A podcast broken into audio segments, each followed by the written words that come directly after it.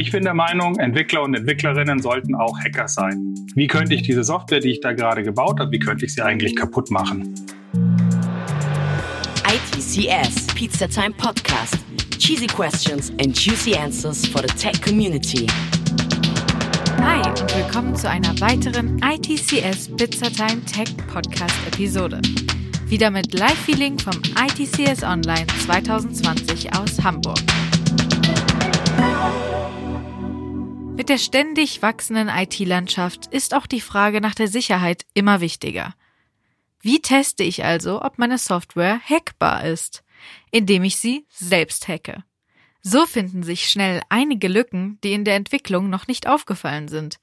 Mehr aber wie immer vom Experten.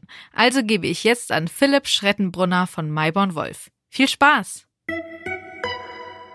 Hallo zusammen, mein Name ist Philipp Schrettenbrunner. Ich bin Security Architekt bei Malborn Wolf und ich möchte euch heute ein bisschen erzählen, warum ich glaube, dass Entwickler und Entwicklerinnen durchaus auch mal Hacker bzw. Hackerinnen sein sollten.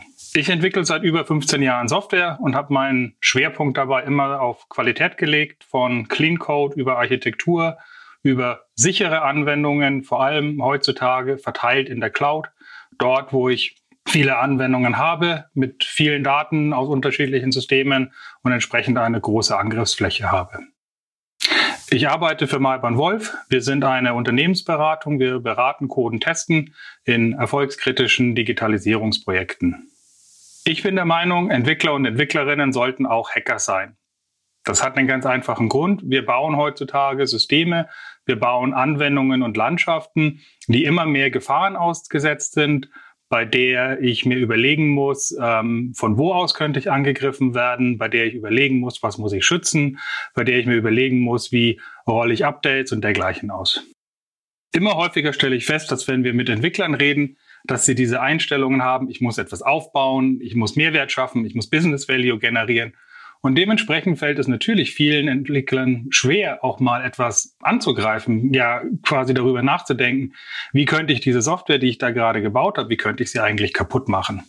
Und in diesen Dialogen, die ich mit den Entwicklern geführt habe, ist mir durchaus aufgefallen, dass es sich ein paar Sachen wiederholen. Eine von den Sachen, die ich immer wieder gemerkt habe, wenn ich mit Entwicklern gesprochen habe, ist die Frage, wo fange ich denn eigentlich an? Also, was ist denn der erste Schritt, um mal eine Software anzugreifen? Wie gehe ich vor? Was ist das Mindset? Wie, wie mache ich das eigentlich? Und der zweite Schritt, der dann logischerweise immer darauf folgt, ist, brauche ich dafür irgendwelche speziellen Tools? Also habe ich eine Situation, wo ich ein neues Tool lernen muss, um überhaupt so ein Angriffsszenario erstmal durchführen zu müssen. Wo finde ich diese Tools? Sind die sicher, wenn ich sie mir runterlade oder hole ich mir da gleich noch ein Virus oder dergleichen? Also das sind durchaus verständliche Fragen, mit denen man sich da beschäftigt, wenn man mal drüber nachdenkt, wie greife ich eigentlich eine Software an? Und Film und Fernsehen haben uns leider ein sehr komisches Bild von Hackern vermittelt. Sehende, animierte Viren, wie man sie in Filmen leider sieht, gibt's wirklich nur in Filmen. Es hat nichts damit zu tun, einmal kreativ eine Software so zu benutzen, dass man vielleicht ein paar Funktionen ergattert oder freischaltet, an die man gar nicht gedacht hat, beziehungsweise die eigentlich gar nicht für einen bestimmt sind. Deswegen möchte ich Entwickler ermutigen, mal zu sagen, so, hey, schauen wir uns einfach mal an, mit den Tools, die du hast und mit dem Know-how, das du hast, wie können wir uns an deine Software ranmachen, wie können wir uns deine Software anschauen, damit du mal verstehst, wie als Hacker das Ganze funktioniert, wie ein Hacker denkt, wie ein Hacker arbeitet, mit dem Ziel, dass wir danach besser verstehen, welche von den Secure by Design Prinzipien, welche von den Defend in Depth Prinzipien wir anwenden müssen, um unsere Software zu schützen und damit wir sie auch so schützen, dass wir das nehmen, was am effizientesten ist und nicht einfach nur alles draufwerfen, was uns irgendwie einfällt. Wenn wir von Tools sprechen, dann meine ich wirklich das, was wir als Programmierer haben. Ja, also wir arbeiten, wenn wir Web-Applikationen entwickeln oder wenn wir APIs entwickeln, dann arbeiten wir häufig mit einem Browser. Wir haben irgendein Tool, mit dem ich Requests absetzen kann. Postman ist da ein sehr populäres Tool. Jeder Entwickler ist fit auf der Kommandozeile. Man kann auch mal ein kurzes Script schreiben, mit dem man irgendwelche HTTP-Requests abschickt. Also all diese Tools, die wir brauchen, um eine Software mal so zu verwenden, wie es nicht gedacht war, die haben wir auf unserem Rechner. Wir brauchen uns nichts Neues installieren. Das hat einen immensen Vorteil, weil damit habe ich schon sehr viel von der Einstiegshürde genommen, die viele Entwickler haben, weil sie Sorgen haben, sie müssen sich in noch was reinarbeiten. Aber dem ist nicht so. Wir können die Tools weiterverwenden, die wir schon haben und damit unsere Software mal ein bisschen kreativ verwenden und schauen, ob wir irgendwelche Lücken finden. Ich bin der Meinung, es ist Zeit für einen Perspektivenwechsel. Wir müssen aus unserer Can-Do-Einstellung, die wir als Entwickler, als Architekt haben, auch mal rausgehen, die Seite wechseln und eine 180-Grad-Drehung machen und wirklich mal aus der Sicht eines Angreifers, aus der Sicht einer Kriminellen draufschauen, wie würden die Software angreifen und wie würden die kreativ mit unserem System umgehen, um sich einen Vorteil zu beschaffen, der gar nicht gedacht war. Und durch diesen Blickwechsel habe ich die Chance als Entwickler einfach nochmal Sicherheit komplett neu zu denken. Ich verstehe besser, was ein Security Champion in meinem Projekt von mir möchte welche Anforderungen ich umsetzen muss. Und ja, es hilft mir einfach, die Secure Coding Prinzipien, die wir ja mittlerweile alle in unseren Projekten hoffentlich haben, so anzuwenden, dass sie sinnvoll eingesetzt werden, dass sie einen guten Mehrwert liefern und dass sie nicht irgendwelche Features noch behindern. Normalerweise würde ich an dieser Stelle jetzt auf ein paar konkrete Beispiele eingehen, aber es geht mir gar nicht so darum, wie ich es konkret mache, sondern es geht mir einfach mal darum zu verstehen, welche Anwendungen und welche Angriffe ich überhaupt mal ausprobieren kann. Dabei schaue ich immer ganz gerne auf die besagten Top 10 von dem Open Web Application Security Project, weil das einfach die populärsten Sicherheitslücken momentan sind, die, die man am häufigsten findet. Und das Schöne an den Top 10 ist, es gibt sie in dem Flavor API, es gibt sie in dem Flavor Mobile und es gibt sie in dem Flavor Web. Das heißt, ich kann mir die Top 10 raussuchen, die für mein Projekt, für meine aktuelle Software momentan die relevantesten sind. Wie ich eingangs gesagt habe, bin ich jemand, der stark im äh, Backend und im Webbereich unterwegs ist. Darum habe ich mir hier mal welche aus dem API- und Webbereich rausgesucht. Aber die Top 10, wie gesagt, gibt es für alle drei großen Felder. Der Klassiker, der es leider immer noch gibt und der nach wie vor auf Platz 1 ist, ist die SQL-Injection, was im Prinzip nichts anderes bedeutet. Ich habe Daten, die in meine Software eingegeben werden, die von einem Programm zum nächsten weitergeleitet werden, also zum Beispiel von einer REST-API an einen Java-Server, an eine SQL-Datenbank und dabei werden Daten und Steuerbefehle gemischt. Und schon kann es passieren, dass ich in ein Formularfeld Steuerbefehle eingeben kann, die in der Datenbank plötzlich ausgeführt werden, weil sie in keinem vorherigen Schritt bereinigt worden sind. Ein anderes Problem, was wir immer wieder haben, sind die sogenannten Mass Assignments. Das liegt daran, dass wir heutzutage Objekte sehr schnell und sehr häufig von A nach B konvertieren müssen. Eine JSON-Datenstruktur muss auf ein Java POJO gemappt werden, wird vielleicht wieder als XML rausgeschrieben. Und dieses Mapping ist mühsam und fehleranfällig. Deswegen setzen wir häufig und gerne auf Tools, die uns das automatisch mappen. Das heißt aber auch, ich, wenn ich nicht wirklich aufpasse, kann es sein, dass mir von draußen jemand irgendwelche zusätzlichen Flags oder dergleichen mitschickt, die mein Automapper übernimmt. Und das wäre dann etwas, wo ich plötzlich ungeprüfte Daten in mein System bekomme, die ich gar nicht haben möchte. Der Klassiker ist in der Regel so, dass ich von außen irgendwelche is-admin gleich True Flags mitgebe oder irgendwelche Gruppenzuweisungen mache, die es nicht geben soll.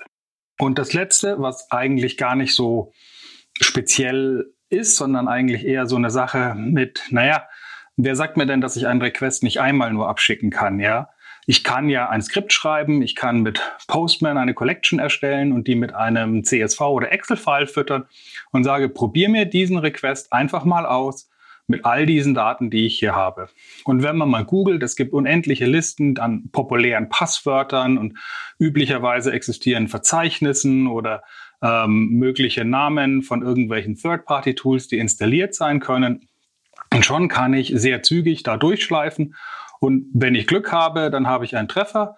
Und Vielleicht habe ich aber auch noch keinen Treffer, aber ich merke zumindest, dass irgendetwas anders ist. Ja, bei dem Zugriff auf die eine URL bekomme ich eine 404, also nicht gefunden, und bei dem anderen Zugriff bekomme ich ein Forbidden. Und plötzlich weiß ich, da scheint etwas zu sein und so kann ich mich vorarbeiten. Und das ist letztendlich auch das Mindset, was viele Hacker haben. Jetzt habe ich oft genug die OWASP Top 10 erwähnt. Die gibt es in den drei Flavors, wie erwähnt. Die kann man sich auch schnell ergoogeln. Ähm, und vielleicht nimmt man sich die einfach mal in seinem Projekt, reserviert eine Stunde und probiert einfach mal aus mit den Sachen, die da drin stehen, die am ehesten bei der eigenen Software vielleicht funktionieren können. Und ja, schon kann man sich einfach mal so diesen Perspektivenwechsel einnehmen. Und die Erfahrung hat gezeigt, am Anfang dauert es ein wenig, aber wenn man erstmal verstanden hat, wie es funktioniert, dann kann man relativ schnell das einfach mal durchprobieren, versteht die Ideen, versteht die Konzepte und dementsprechend versteht man auch, wie so ein Angriff funktioniert. Wenn man sich noch nicht wirklich so gut auskennt, würde ich dringend empfehlen, das auf einer lokalen Installation zu machen oder zumindest auf der Dev-Umgebung und nicht gleich mit der Produktionsumgebung zu spielen. Aber es gibt auch mittlerweile sehr gute und sehr schöne dedizierte Trainings-Applikationen, von der ich eine jetzt noch kurz vorstellen möchte, bei der so ein bisschen der Gamification-Ansatz reinkommt, dass man sich einfach mal durchprobieren kann, die Sachen ausprobieren kann und das Schöne bei denen ist noch, anders als bei einer normalen Anwendung, dort geht immer noch so eine grüne Lampe an, bei der man immer sagt so, hey, cool, du hast gerade wieder eine Sicherheitslücke gefunden. Das heißt, man hat entsprechend auch gutes Feedback, um hier dann zu wissen und zu verstehen, ob man etwas geknackt hat oder nicht.